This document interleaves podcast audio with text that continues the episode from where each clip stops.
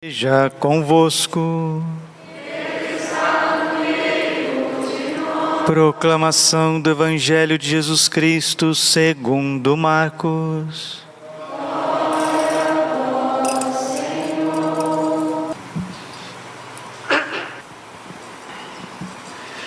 Naquele tempo, quando Jesus saiu a caminhar, veio alguém correndo, ajoelhou-se diante dele e perguntou: Bom mestre, que devo fazer para ganhar a vida eterna? Jesus disse: Por que me chamas de bom? Só Deus é bom e mais ninguém. Tu conheces os mandamentos: não matarás, não cometerás adultério, não roubarás, não levantarás falso testemunho, não prejudicarás ninguém honra teu pai e tua mãe. Ele respondeu: Mestre, tudo isso tenho observado desde a minha juventude. Jesus olhou para ele com amor e disse: Só uma coisa te falta. Vai, vende tudo que tens e dá aos pobres, e terás um tesouro no céu. Depois vem e segue-me. Mas quando ele ouviu isso, ficou abatido e foi embora cheio de tristeza, porque era muito rico. Jesus então olhou ao redor e disse aos discípulos: Como é difícil para os ricos entrar no reino de Deus. Os discípulos se admiravam com estas palavras, mas ele disse de novo: Meus filhos, como é difícil entrar no reino de Deus.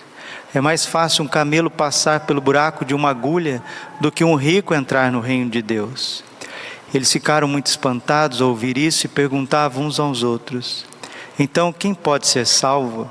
Jesus olhou para ele, para eles e disse: Para os homens isso é impossível, mas não para Deus. Para Deus tudo é possível.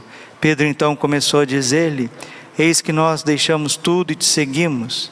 Respondeu Jesus: em verdade vos digo: quem tiver deixado casa, irmãos, irmãs, mãe, pai, filhos, campos, por causa de mim do Evangelho, receberá cem vezes mais agora, durante esta vida, casa, irmãos, irmãs, mães, filhos e campos, com perseguições, e no mundo futuro, a vida eterna. Palavra da salvação. Ave Maria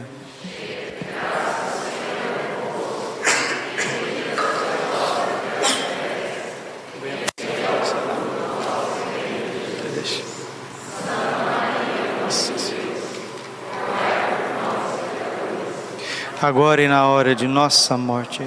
Vinde, Espírito Santo.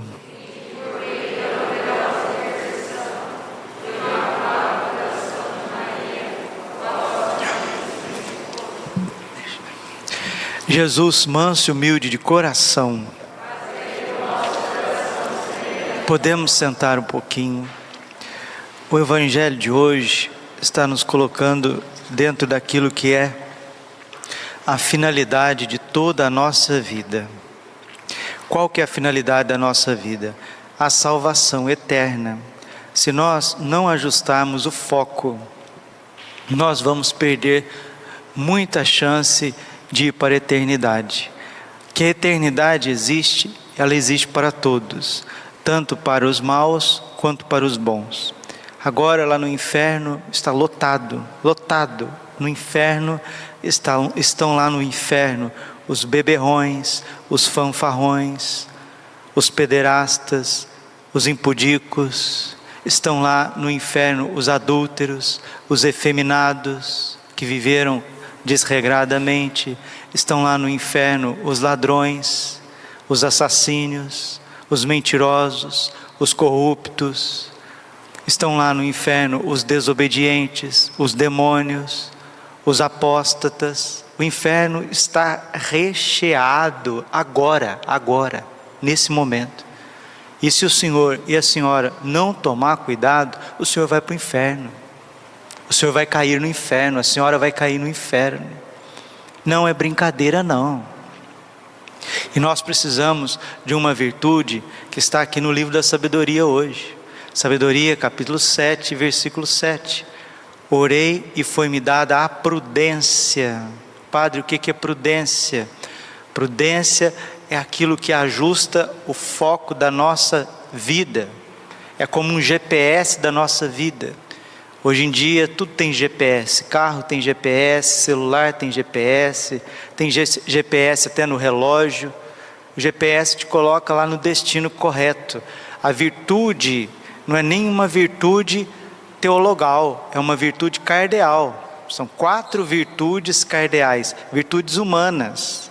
A prudência, segundo Santo Tomás de Aquino, é a mãe de todas as virtudes, porque a virtude faz com que nós pesemos todos os nossos atos, palavras, tudo aquilo que a gente vai fazer, ou seja, a, a prudência ela nos mostra se as nossas ações são realizadas em Deus ou são realizadas por nós mesmos. Sem a prudência, você não sabe o que você quer da sua vida. As pessoas estão padecendo por falta de prudência, por falta de finalidade se você quer uma linguagem mais psicológica, por falta de sentido. As pessoas estão perdendo sentido na vida. O sentido, é qual que é o sentido do ser humano nesse mundo? Ganhar dinheiro? A palavra de Deus está dizendo hoje para nós: é mais fácil um rico, né, um, um camelo passar no, no buraco de uma agulha do que um rico entrar no reino dos céus. Não entra, meus irmãos, não entra. Quem está apegado aos bens materiais não entra. Padre, mas eu não tenho bem material. Mas você está apegado a si mesmo, a si mesmo. E quando não é uma coisa é outra, quando não é uma coisa é outra, quando não é uma coisa é outra. Ah, eu não posso rezar por causa disso, disso, disso. Ah, eu não posso meditar a palavra por causa disso, disso, disso. Ah, eu não posso ser mais adorador do Santíssimo por causa disso, disso, disso. Ah, eu não posso dormir mais cedo e acordar mais cedo porque tenho isso, isso e aquilo. A gente sempre vai dando desculpa. Eu vou dizer uma coisa: se você fosse para o lugar mais recolhido do mundo, um mosteiro, mosteiro, né? numa serra, numa montanha, quietinho com o Santíssimo Sacramento, lá nesse mosteiro, se você não fizer uma certa violência, você não reza. Você vai ficar olhando a nuvem, você vai olhar a borboleta, você vai olhar o jardim, você vai olhar os peixinhos lá do lago e você não reza, não reza. Mateus capítulo 11, versículo 12. Desde os tempos de João Batista até os dias atuais, o reino dos céus é arrebatado à força e são os violentos que o conquistam. Jesus está olhando para esse jovem com amor, com misericórdia, está mostrando para ele a finalidade da vida. E ele chega para Jesus dizendo: Bom mestre, e Jesus já vai dar um cortezinho nele, por que me chamas de bom? Só Deus é bom. É porque o jovem rico ainda não enxergava a divindade de Jesus. Ele enxergava Jesus como um homem extraordinário, um mestre em Israel, alguém fabuloso que realizava milagres, mas a divindade de Jesus, no fundo, no fundo, ela foi revelada só depois da ressurreição para alguns, para alguns. Porque durante a sua vida ou criam nos seus milagres ou achava que ele estava fazendo as coisas pelos demônios. Nosso Senhor Jesus Cristo é Deus e olha, ele olha para esse jovem rico. Padre, quem é esse jovem rico? Ele não tem nome. Esse jovem rico pode ser você e eu. Rico de si mesmo, rico das suas ideias, rico dos seus projetos. O jovem rico de si mesmo. E aqui você vê o drama de todos os bons católicos, porque ele chega para Jesus e diz, né? Bom mestre, nós estamos em Marcos capítulo 10, versículo 17. Bom mestre, que devo fazer para ganhar a vida eterna? Que pergunta, hein? O que devo fazer para ganhar a vida eterna? Santo Agostinho diz assim: aqueles que pararam de meditar sobre a vida eterna, ou perderam a fé, ou perderam o juízo, ficaram loucos, né? Um carro sem direção é um carro desgovernado, um carro louco, enlouquecido, pode passar na frente de uma pessoa. O GPS, né? A direção que vai nos guiar é a prudência, e a palavra de Deus está dizendo, Sabedoria 7,7: Orei e foi-me dada prudência. E o jovem rico está dizendo: O que faço para conquistar a vida eterna? Ele está movido pela virtude humana da prudência. Ele quer a eternidade, ele é rico, mas ele é inteligente. Ele é inteligente, ele quer a vida eterna. Jesus disse: Por que me chamas de bom? Só Deus é bom e mais ninguém. Santo Agostinho de novo. Se não for a misericórdia de Deus e a graça de Deus a nos preservar, cometemos os piores pecados possíveis. Não tem esse e não tem aquele. Nós somos manchados pelo pecado, somos maus, somos maus. Vós que sois maus, sabeis dar coisas boas para os vossos filhos. Lucas 11:10. Vós sois maus, Deus é bom. Deus é bom. Nós não somos flor que se cheire, não. Então, o que nós necessitamos? Nós necessitamos de muita prudência, necessitamos de sabedoria. Preferi a sabedoria aos cetros e tronos. Supliquei na oração e me veio a sabedoria. E em comparação com ela, julguei sem valor a riqueza e ela não se iguala nenhuma pedra preciosa, pois ao seu lado todo o ouro do mundo é um punhado de areia, e diante dela a prata será como a lama. Está vendo? As pessoas estão buscando bens materiais, para quê? 1 Timóteo capítulo 6, versículo 10: Nada trouxemos para este mundo, tampouco nada levaremos, se temos o que comer e o que vestir, contentemo-nos com isso. Mateus 16, 26: O que vale o homem ganhar o mundo inteiro e vier perder a sua alma? Santo Antônio dizendo que as tentações maiores que o homem sofre é a tentação da avareza durante o dia, porque a avareza é a ganância, e a avareza, ela se alimenta do que? Ela se alimenta de dinheiro, ela se alimenta de materialismo, ela se alimenta muitas vezes até do necessário que a gente tem na nossa vida. Uma perturbação, uma perturbação por conta não de dinheiro, não de prata, de ouro, de enriquecimento, mas uma perturbação para eu manter a minha vida sendo que a palavra de Deus está dizendo, Mateus 6,33, buscar em primeiro lugar o reino de Deus, ou seja, a santidade, a sua justiça, tudo mais vos será dado em acréscimo. Salmo 33, versículo 11: Os ricos empobrecem e passam fome, mas os que buscam o Senhor não faltam nada. Você está escutando?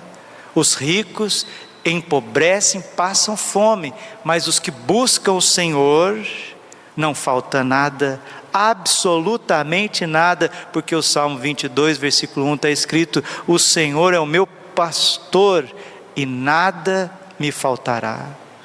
Nada te perturbe, nada te amedronte, tudo passa Vai passar o carro que você comprou, vai passar a casa que você comprou, o terreno, o que tem de católico por causa, brigando por causa de bem material não é brincadeira.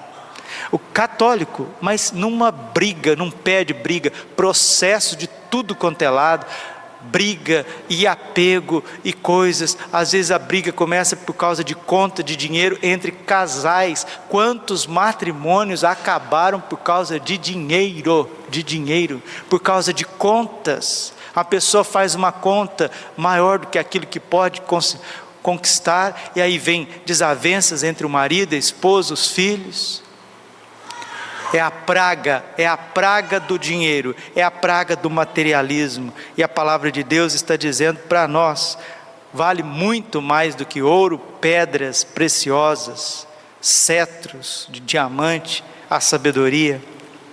Capítulo 7, versículo 10. Ameia a sabedoria mais que a saúde e a beleza, mais do que a saúde e a beleza as pessoas só falam dessa, desse remedinho aí.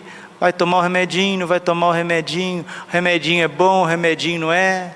Isso é, é lícito, não é lícito. O que, que a igreja fala do remedinho, né? E as pessoas preocupam, preocupam, preocupam, preocupam com a saúde, mas a palavra de Deus está dizendo que a sabedoria vale mais do que a saúde e que a beleza por fora, bela viola por dentro, pão bolorento, pão bolorento. O que adianta as pessoas ficarem preocupadas com a aparência e somente com a aparência? Você vai conversar com a pessoa, a pessoa não sabe nem conversar direito. Vai conviver com a pessoa, a pessoa é insuportável e tá lá com o cabelão, né? Tá lá com o manequim, vai ficar junto para você ver está lá todo bombado, né? Todo lá no, no, no Face. Vai, vai conviver, se você aguenta. É um coração é, podre por dentro. Uma pessoa que está ali cheia de maldade, cheia de cobiça, de litígio. A palavra é muito clara. Amei a sabedoria mais que a saúde a beleza e quis possuí-la mais do que a luz, pois o esplendor que dela irradia não se apaga Agora, aqui um versículo caríssimo para Santo Afonso Maria de Ligório e também para minha vida, porque refere-se ao Santíssimo Sacramento, deve ser para a sua vida também. Sabedoria, capítulo 7, versículo 11. Todos os bens me vieram com ela. Vou repetir todos os bens, todos os bens me vieram com ela. Com ela quem, Padre? A sabedoria encarnada, Jesus Cristo, nosso Senhor. Pois uma riqueza incalculável está em suas mãos. Está vendo? É aqui que a gente precisa viver. Com ela me vieram todos os bens. Ela quem, Padre? Com a sabedoria, com o amor por Jesus, uma alma que ama nosso Senhor Jesus Cristo, que ama o coração sagrado de Jesus, vive para a Eucaristia, a promessa é: para ti não vai faltar absolutamente nada. E é isso que Jesus está tentando ensinar para o jovem rico, só que ele foi embora triste, porque Jesus vai respondendo às suas indagações, né? Ele pergunta o que ele deveria fazer para ganhar a vida eterna e chama Jesus de bom, querendo dar uma floreada em Jesus. Jesus já mostra para ele que só Deus é bom e o homem come muito arroz com feijão e por isso tem que tomar cuidado. E continua: Tu conheces os mandamentos se queres entrar na vida eterna: não matarás, não cometerás adultério, não roubarás, não levantarás falso testemunho, não prejudicarás ninguém. Honra o teu pai e a tua mãe. E o jovem respondeu: Mestre, tudo isso tenho observado desde a minha juventude. Jesus olhou para ele com amor e disse: Só uma coisa te falta. Vai e vende tudo que tens e dá aos pobres, e terás um tesouro no céu. Depois você vem e segue-me. Mas quando ele ouviu isso, ficou abatido e foi embora, cheio de tristeza, porque era muito rico. Era muito rico. Santa Teresa d'Ávila, ela comentando as terceiras moradas do castelo interior, ela diz que quando as almas atingem a terceira morada, é como esse jovem rico, porque da terceira para a quarta, ou seja, para ser santo, o Senhor vai te pedir algo a mais e você fica triste com aquilo que Deus te pede. Aonde está a tua riqueza? O que que você está agarrando e não quer soltar? O que, que o Senhor está te pedindo nessa noite, nessa semana, para que você seja santo, para que você seja santa e você não abre mão? E no fundo, no fundo, se a gente não abre mão, a gente está dizendo: aqui quem manda sou eu. Deus Jesus, eu vou à missa, eu não roubo, eu não mato, eu não adultério, eu não, não cometo adultério, não sou adúltero, não participo de mensalões por aí, mas se o Senhor me pedir algo a mais, eu fico já triste, cabrunhado e vou embora e não quero corresponder, porque eu sou um jovem rico, uma mulher rica de si mesma, um homem rico de si mesmo. E é Santa Teresa d'Ávila quem diz, e eu termino com ela, que Deus só se dá se dá todo aqueles que se dão de todo a Ele. Entendeu? Enquanto você ficar, você e eu, nós, com esse amor de salário mínimo de missa dominical e olhe lá, com essa correria de seis horas da manhã até seis horas da tarde, chegando em casa, nem conseguindo rezar um terço direito, meu filho, você está muito longe do céu, mas é muito mas é longe demais. Mas eu não matei, eu não roubei, eu não destruí, eu não fiz nada. Uma pessoa, para fazer coisa errada, ela não precisa. Se eu trabalho numa farmácia, eu sou, é, olha lá, sou funcionário de uma farmácia, eu não roubo os remédios da farmácia, eu não roubo o caixa da farmácia, eu não xingo as pessoas que vão lá na farmácia, eu não faço arruaça com gente que está lá dentro da farmácia, simplesmente estou lá dentro da farmácia, sem fazer nada, ou quase nada. Que patrão que vai agradar com um funcionário assim? Nós estamos trabalhando neste mundo como se nós fôssemos ficar aqui por toda a eternidade. Precisa ajustar o foco. Vamos pedir a Deus, Nossa Senhora, nesta semana que nos dê esse GPS para ajustar o nosso foco, essa prudência que vale mais do que ouro, que prata, que terrenos, vale mais do que soja, mais do que milho, mais do que combustível, mais do que a casa de aluguel. Ai, padre, mas ninguém vive sem dinheiro. Sem dinheiro vive, não vive é sem sabedoria, não vive é sem prudência, não vive sem uma finalidade correta. Vejam São Francisco e os santos frades mendicantes, os santos mais santos da terra, não viveram por dinheiro, eram extremamente realizados. Ah, então o que eu vou fazer com o dinheiro, padre? Eu tenho que sumir com o meu dinheiro para eu ser feliz? Não, você tem que ter prudência, você tem que ter finalidade dos teus atos, das tuas decisões, do teu tempo. Faz um cronograma, veja quanto tempo por dia, e eu vou terminando Veja, veja quanto tempo por dia você dá para Deus. Marca no cronômetro. Tem gente que tem aqueles relógios de quantos passos deram por dia, né? O médico pede para pôr um relógio, pôr um aparelhinho, para ver quantos passos a pessoa deu por dia. A gente devia ter um aparelhinho também no nosso pulso, no nosso braço, no nosso coração, para saber quanto tempo qualitativo nós estamos dando para Deus na oração, quanto tempo nós estamos dando para os filhos, para os filhos, você que é papai, mamãe, você que é esposa, quanto tempo você está dando para o seu esposo, né? Quanto tempo nós estamos doando de amor para a esposa, você que é esposo, esposa, pai, mãe, Quanto tempo eu, sacerdote, estou doando, estou dando a confissão, a adoração eucarística, a visita dos doentes? Nós estamos sendo filmados, está tudo sendo filmado, está tudo sendo escrito no livro da tua vida. Mas e aí, o que, a pessoa está querendo?